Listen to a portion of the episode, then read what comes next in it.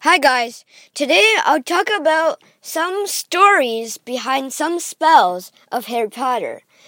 So, there's always a story behind like stuff like names, places, and cities. Well, there is a story after every Harry Potter spell. It's just I don't know all of them. So first of all, the most obvious one, Aguamenti. Aguamenti conjures water from your wand tip. Agua is a water in Spanish and I'm pretty sure Latin. Menti, I think menti is something like conjure or come or something, but I don't know. Expelliarmus, expelli means like go away, because expel means like get out of my school, you're expelled, because you did something bad. Expelli means like to get rid of. Armis, arm is like your army or you're armed with something. In this case, it's your wand, and expelliarmus means get rid of your wand. Protego, this is obvious. Protect, it's sort of, sort of obvious. Protego totalum is totally protect like an area, not just conjure shield over you. And Protego maxima is like uh, the maximum version of Protego and protect this whole building or something.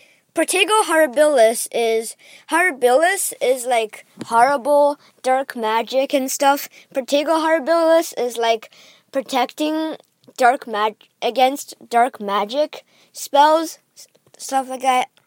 Talenta Legra is a spell that makes your legs dance and uncontrollably uh, legra is like Latin for leg, and talenta is, I don't know. It sort of reminds me of tarantula, and tarantulas do move their legs in a sickly way, so I would say talenta legra is sort of meaningful. And avis, I know another language, in another language, I forgot which, but I know it's something like bird or fly or something. Avis is supposed to conjure birds and stuff like that. Relatio is R A R E L I R E L A X I O. You can see the word relax in there, so relax your grip upon something. Wingardium Leviosa, wing, I can see the word wing, which like sort of hints flying. Leviosa, I could sort of see leviate. Levicorpus is hangs you up by the ankle. Levicorpus, corpse, corpus is corp is in French. Corp is body. Corpus might be Latin or whatever. Levin, I could still see levitate. Colloportus is used to lock doors. I think collo is like lock or close or something. Port, portus, port, I think it's French for door. Portus, I think it's Latin or something again. Now there's a spell called pack.